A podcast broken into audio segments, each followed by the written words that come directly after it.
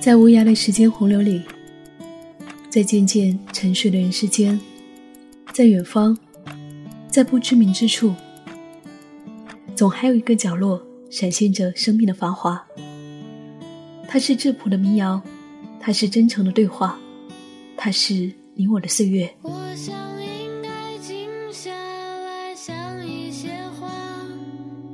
我是夏意，夏天的夏，回忆的忆。在唯一的温柔的此刻里，想要和你一起倾听岁月深处的私语，岁月深处的私语，岁月深处的私语。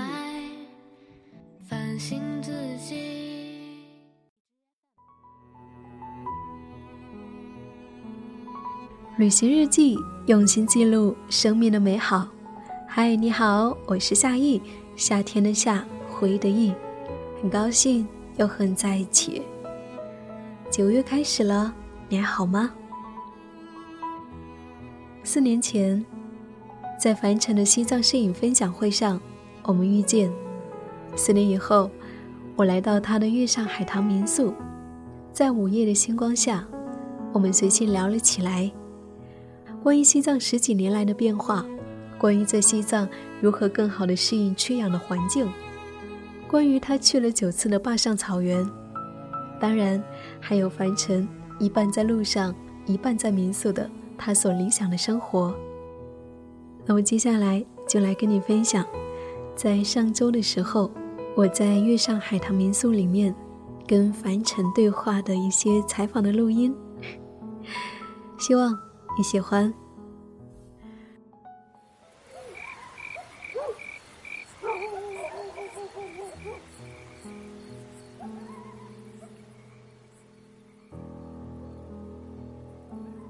Hello，大家好，我现在在广州北部的一个古色古香的一个客栈里面，叫做月上海棠。这是一个非常有故事的客栈，因为这一家的主人特别的有故事。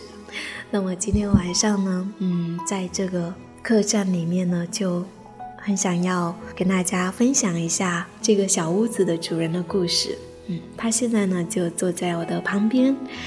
嗨，刚才夏意呢就说我是个主人，其实准确来说，我是半个主人，因为这么好的地方，我不能独占它，还有另外一半。嗯，那我就做一个自我介绍吧，我。是一个喜欢摄影、喜欢旅游、一个呃喜欢自由的人吧。嗯。然后，我现在从事的工作是影视制作，因为我觉得我做这个工作能够发挥我自己的长处。而且呢，最吸引我的是，可以不用花钱去旅行。所以你，呃，特别想要问一下，凡尘是不是，呃，在你的一年当中，大部分时间都是在路上呢？嗯，应该说一半时间左右吧，一半时间我在路上，一半时间。留在刚才夏意所说的这个古色古香的小屋，这个月上海棠里边，一半时间在路上，我觉得这应该是很多人都很难想象的一种生活状态，或者说有很多人都所理想的一种生活状态，因为你可以比较自由的去到很多地方，在路上这种生活状态的话。它是不是你很长一段时间的一个生活状态？呃，这种状态的话，可能也接近，应该在十三四年了吧。嗯。但是在这种状态之前，可能大家想象不了，我曾经也是一个公务员。哦，这也是我第一次听到，第一次听到，绝对是。嗯然后，呃，因为也是在路上的一个偶遇吧，嗯改变我的整个人生的轨迹。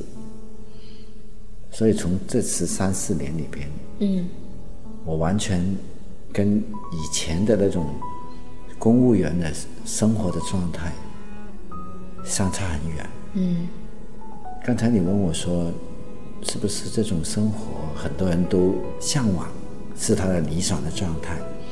嗯但是有一句话，当你拥有的时候，你不会珍惜。就是如果长期的在这种路上，如果你不是真正喜欢这种状态的话，其实你觉得很辛苦。嗯但是我自己喜欢，我就觉得这个很有趣。嗯我确确实实很喜欢这种状态。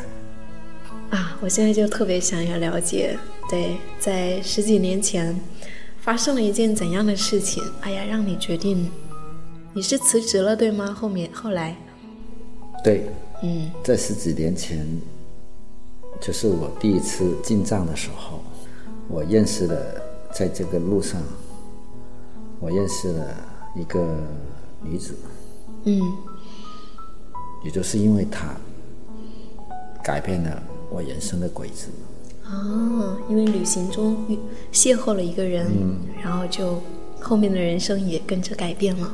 对，我当公务员也有差不多十七年的时间。嗯，老公务员了。对，所以我我我在这个后来就是二零零四年到现在，嗯我确确实实很多以前认识我的人，他们都会很惊讶，嗯，我为什么会变成了现在的我？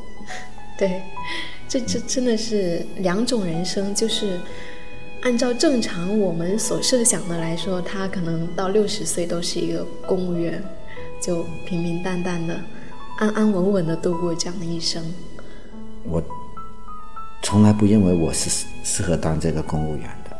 哦，所以当初其实你在做这一份工作的时候，你就是一个排斥的一个心理。因为一我不善于啊跟人家去交往，我也不会表达，嗯啊我也不会喝酒，嗯啊我我的性格也比较直率，我不适合在这种公务员这种机关单位里边去啊跟他们做一种呃人际关系的一种处理也好，斗争也好，我不善于，只是可能你不知道，我二十八岁，我已经是一个科级干部，嗯但是也是我最高级别的一个 一个一个一个一个干部。你想想，我从二十八岁一直干到四十岁，还是这个级别，你就知道我多悲哀。那也是因为你个人的性格啊，这一些导致的，对吧？对，性格我不合群，我不我我的直直率的性格导致我真的不适合当嗯一个公务员。嗯，就是当你尝试这样一个改变的时候，我觉得还是挺大的一个改变啊。这需要很大的勇气。对，当你决定辞职，你想好了你以后要做什么了吗？我反而没有太大的担忧，因为我那个时候还算年轻，虽然是接近四十岁，但是确实还算年轻。我有这个能力，我有这个谋生的能力，我为什么要担忧呢？嗯我应该可以去一些新的尝试。摄影就成为了你后来的一个坚持的方向了，对不对？呃，只是辞掉份工作，摄影呢也不算是我的职业吧，它只是充其量还是我的爱好。这几年的后来这几年的旅行，我在路上会学了很多东西，啊，它就是丰满了我的人生的阅历，还有我的观念，还有呃我对美的判断，嗯嗯，这是旅行带给你的。旅行带给我的嗯这种改变是往上的改变。从某种程度来说，你的这个选择对你来说就是为你的人生，就是哎，不断的像螺旋桨一样，让你的人生不断的上升，找到了另外一种生活方式。嗯，好吧，我们来聊一聊旅行吧。刚刚说到这么多旅行对你的一个影响，旅行对你的意义，嗯，就是我不知道在嗯你旅行有十几年的时间了，对吧？嗯，那在这么长的时间内，我们来讲一个你比较常去的地方吧。藏区应该是去的比较多的一个地方。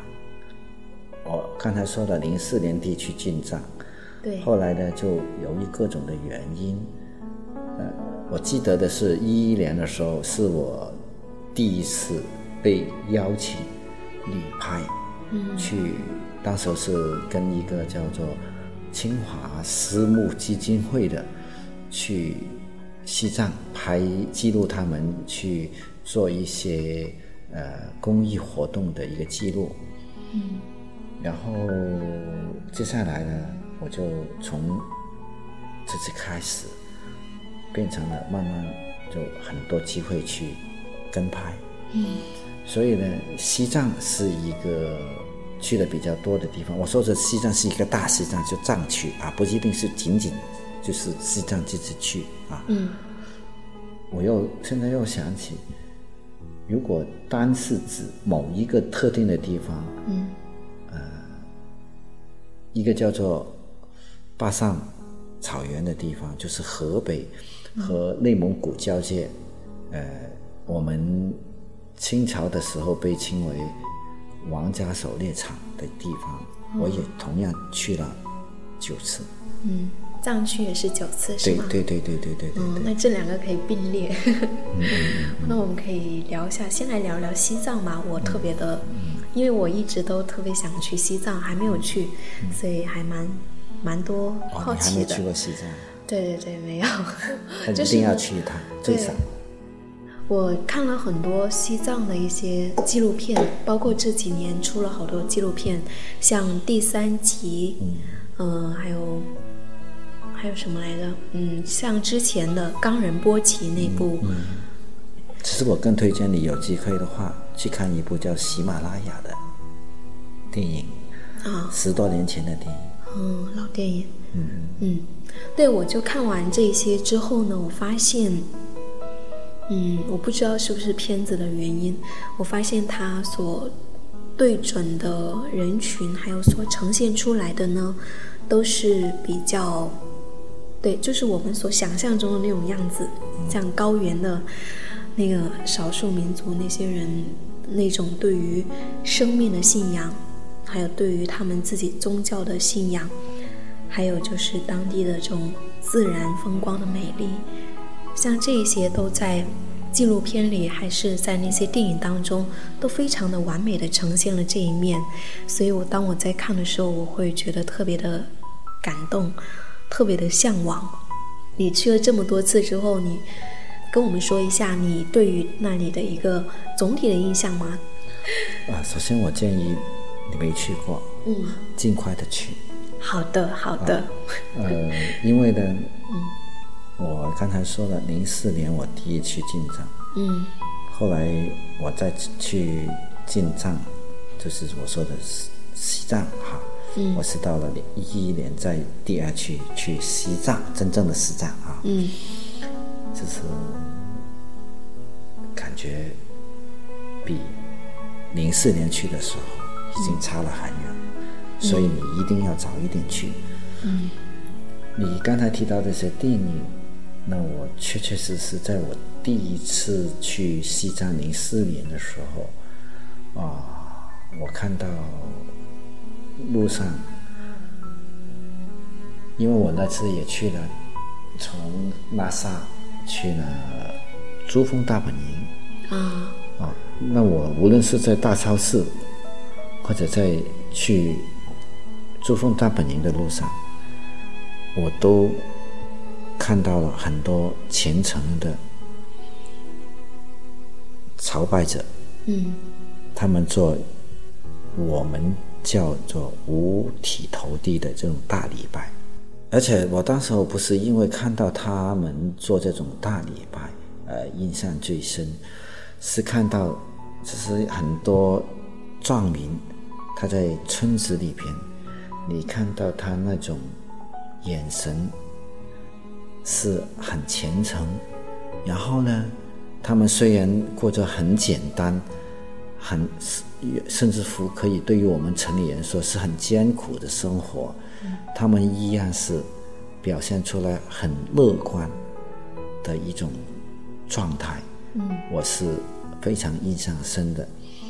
那一次我们我们是租了一辆越野车，呃，我们走的是不是常规的线路？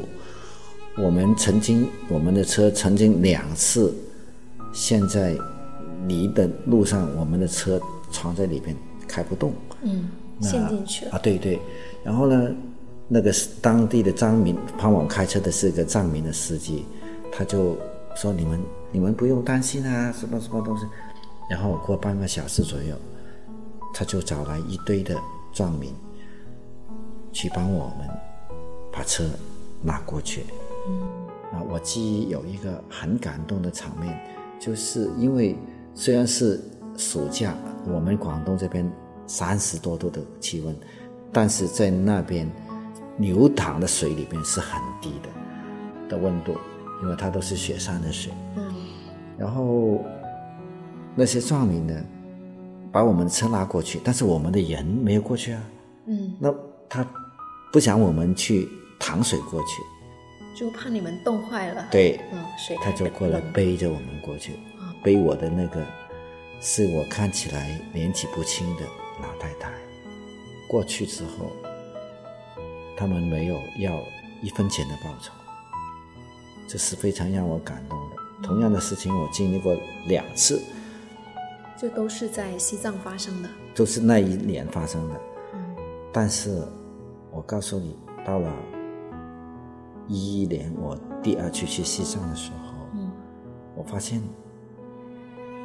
原来这那种虔诚的眼神。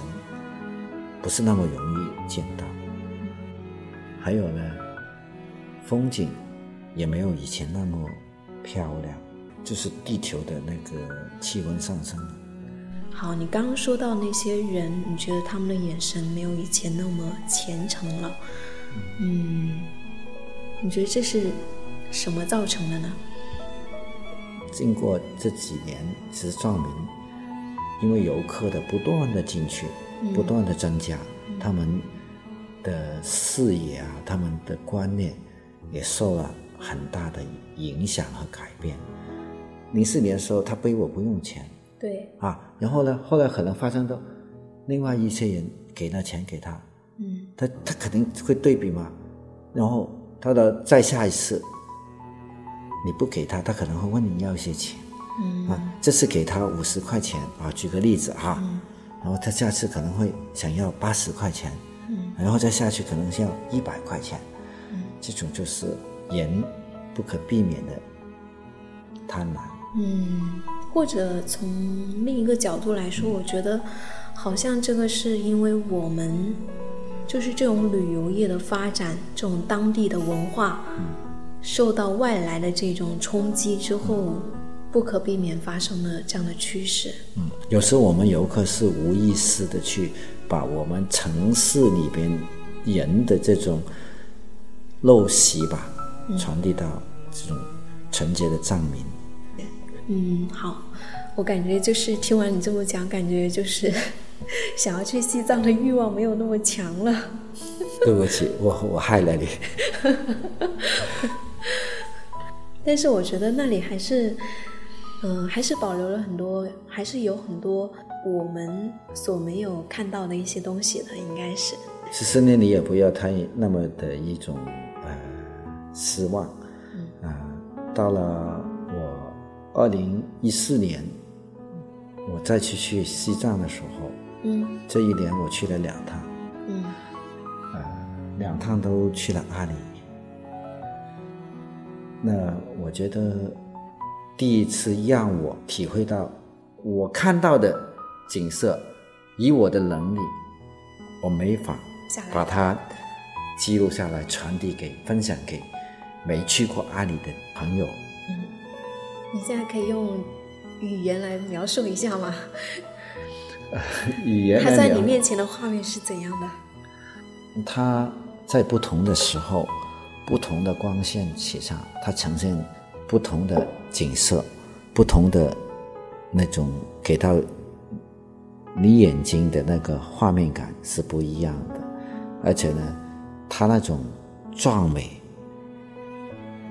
很多西很多人去西藏，第一次西藏，他们都想去纳木错。嗯，纳木错啊啊。啊啊！对对还有那个羊卓雍湖，因为这两个都是四呃四大圣湖的其中两个，对，但是他们对于对比于阿里，我看到的景色，真的就变得很普通。尝试一下咯，因为这个地方实在是实在是太美。然后呢，有一个叫扎达土林的地方，给到我的是非常震撼的。它是靠近、靠近印度的一个边境，叫扎达土林。另外呢，还有一个就是，呃，被他们当地藏民就认定为世界中心的冈仁波齐。嗯，听说你去转山了，对，我就是在那他马年的时候，我去转山了啊，转了多久啊？转转完一圈？两天，哦，你是转完了一圈吗？对对，五十多公里。哦，两天。发生的一个事情到现在还记忆最深的，不是看到那些五体投地的人，嗯，也不是我看到那个冈仁波齐的那一刻，但是我印象最深的就是第二天，我我去，我就去到一个啊，就是五千七百多的一个地方，那么多信众去这个地方去朝拜，挂上那么多经幡，在那里。我后来我到我挂的时候，到了那一我真的是挂上的那一刻，我觉得我没有什么欲望，我不需要什么欲望，我只是把它挂上。嗯，就在那一刻啊，你并没有许下什么愿望。啊啊，对对对，真的没有。嗯，这就是我我到现在我也弄不明白的原因。很多人呢说，哎，在一个呃本命冈仁波齐的本命年，然后去去徒步，去这么辛苦，呃，去走，只是都是有一定的欲望。但是我那个时候，我真的没有欲望。嗯所以，所以对于藏民来说，在这种特殊的这种本命年，他们都会去转一转，对不对吗？对，所以确实那天那那那一次的徒步是路上很多很多人去徒步，嗯呃，我那年我们的团队有也有十来个人吧，嗯啊，包括呃唱《同桌的你》的老狼啊，哦，老狼，啊，还有呢，就是呃，在娱乐圈里边叫做老爷子的孙冕啊，嗯，到了，其实这两个人呢，他都非常让我敬佩的。一个孙冕，他年龄比较大吧，对，他其实他也是传承走完的。老狼呢，他呢常常呢都待在我们整个队伍的最后边，他体能不怎么样。嗯。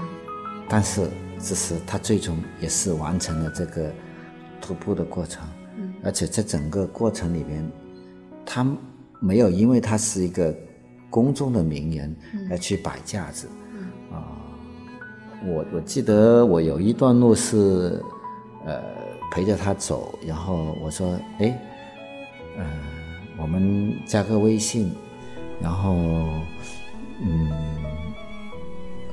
嗯，所以你有加他，啊，对对对对对，嗯，嗯、我觉得可能很多明星会很介意这种事情，对吧？只是可能是吧，但是因为在这种只是比较艰苦的一个徒步过程中，大家建立的一种友谊也好，情感也好，是特别特别的珍贵。嗯，啊，对，有很多人去西藏，他们会很担心哎，就是怕这个高反呐、然后有就很多怕的东西。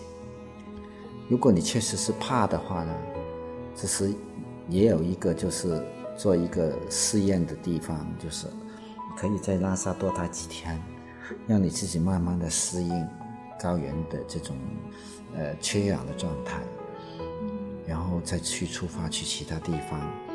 你不要乱喝酒，尽可能的放慢动作，小声一点，不要大笑啊！大笑的话会落子生悲。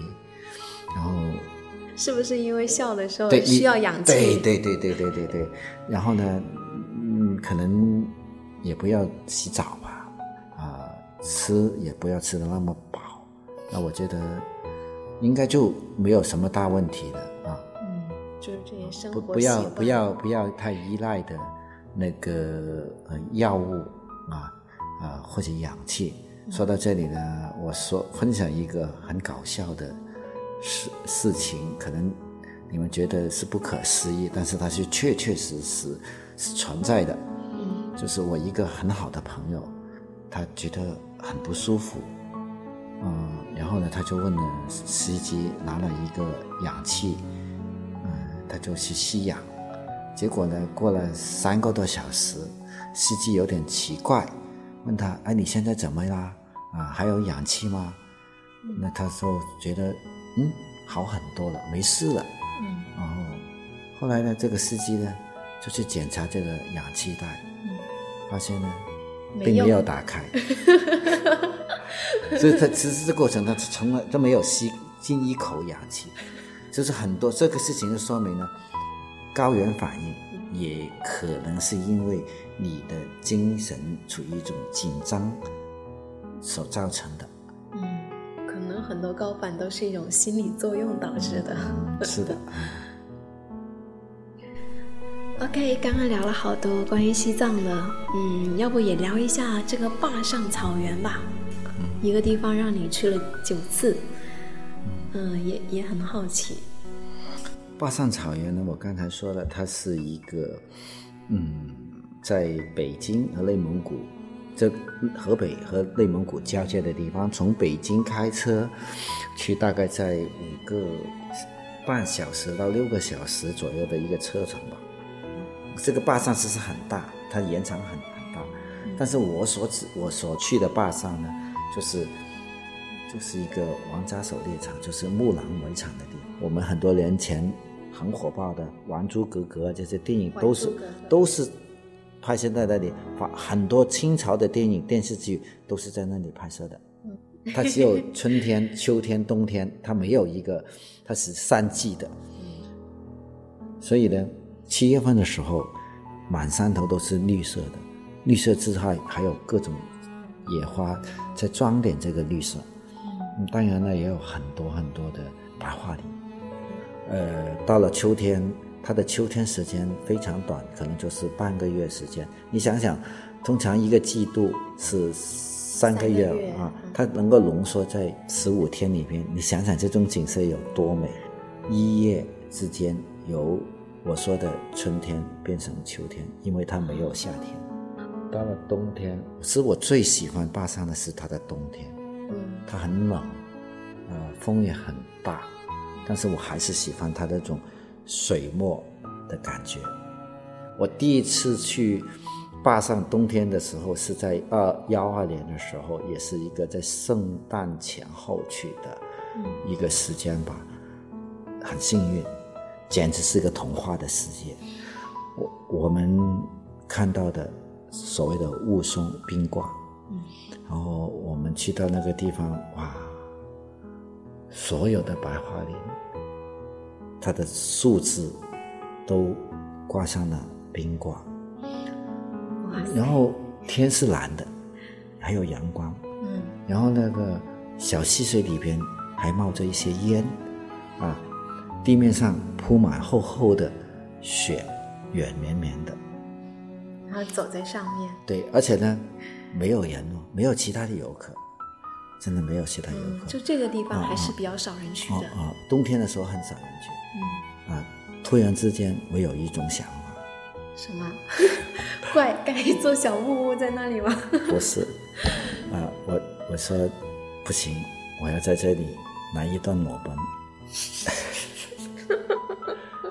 当时我记得当天的天气，因为我们是租了一辆呃越野车嘛，它有温度显示，当当时候的温度是零下三十度，我就真的去来的一段裸奔，我真的就把身上的所有的衣服都脱下来，然后狂奔了大概呃一百来米，然后在在在在雪地里边去撒野吧，就是把那些雪往上去。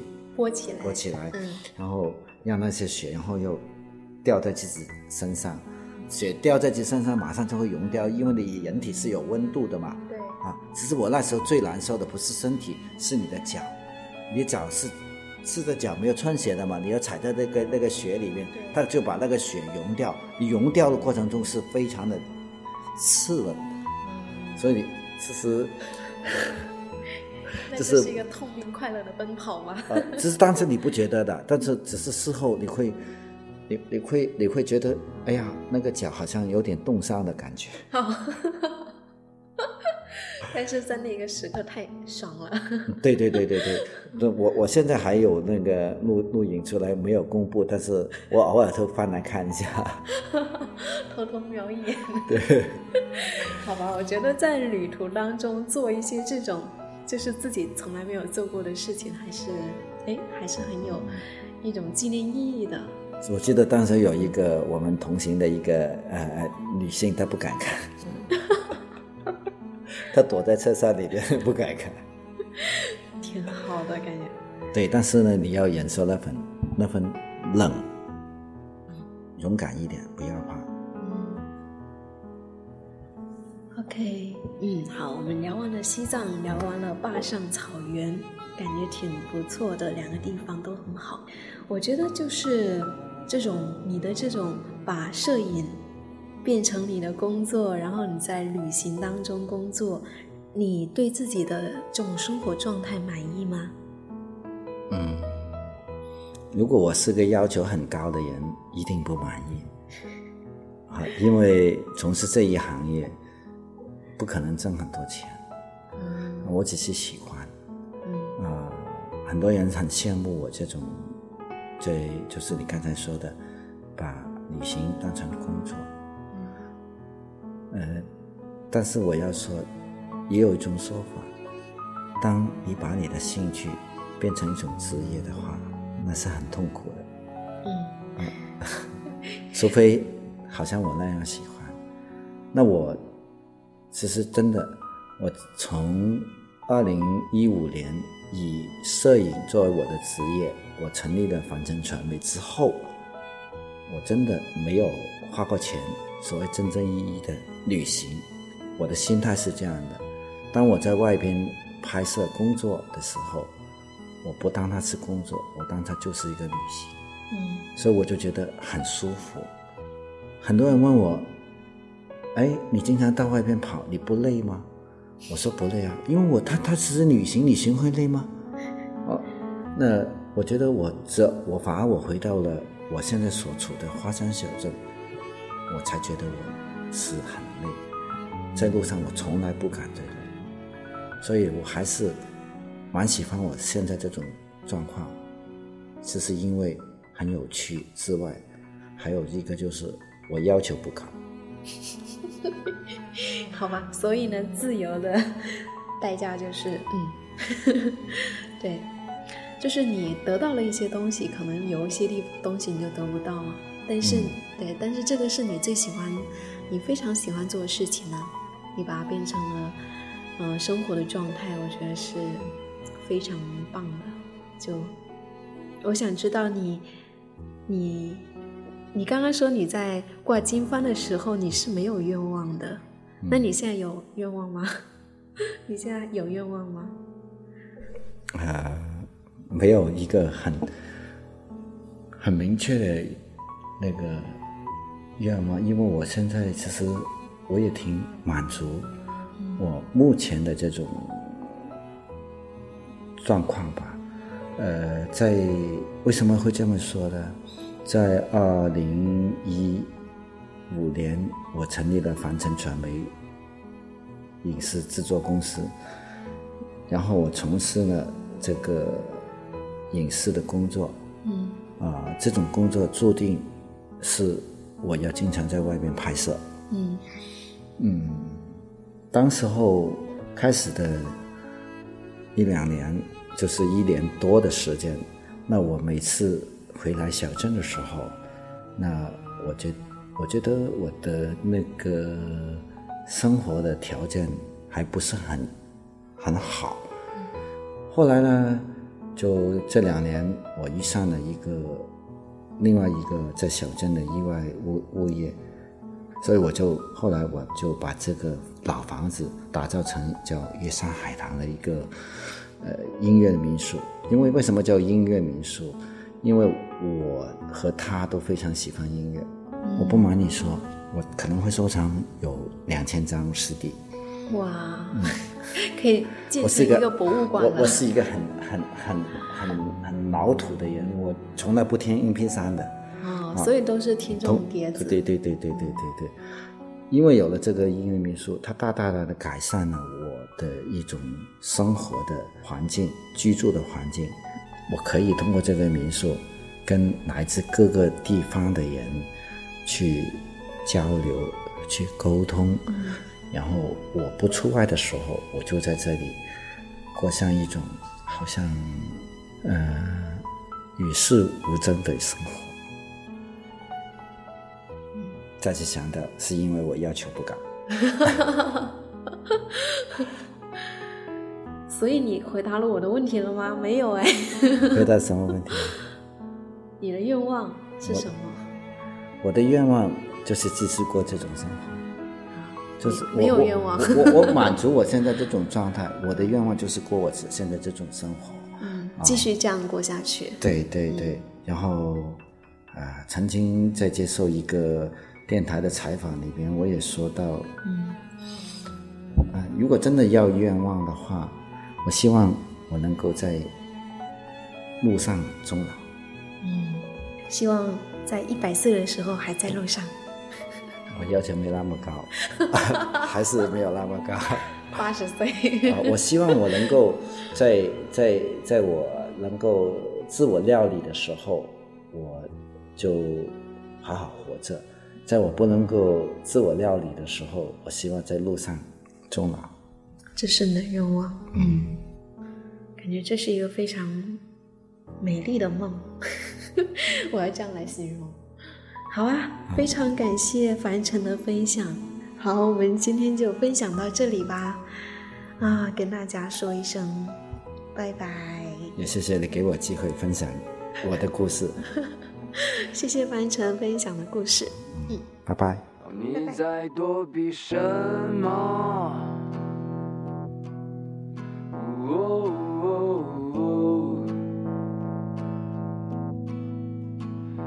在挽留什么？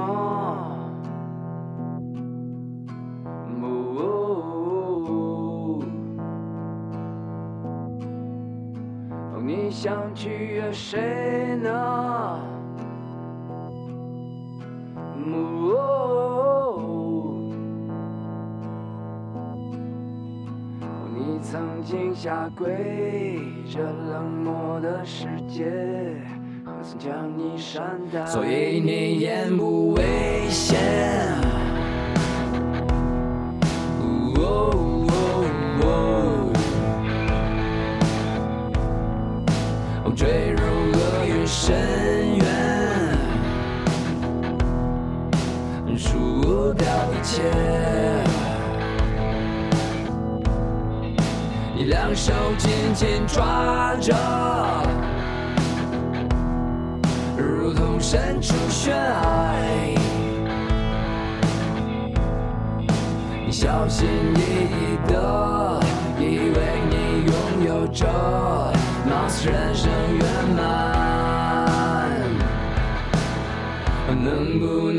能彻底的放开的手？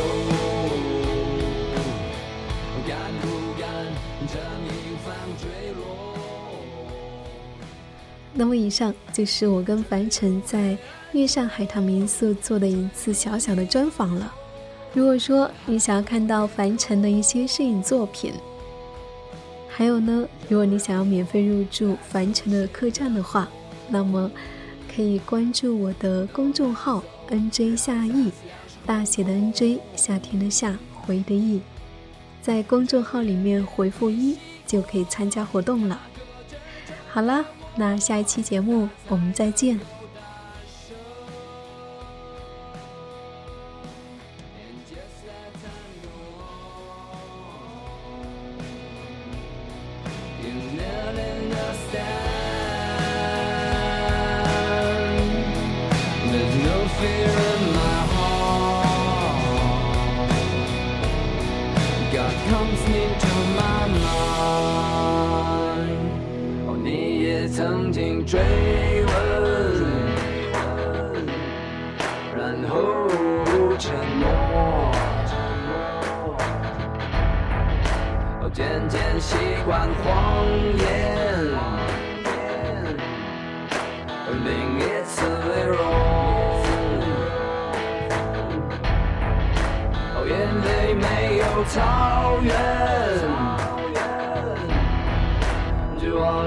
是吗？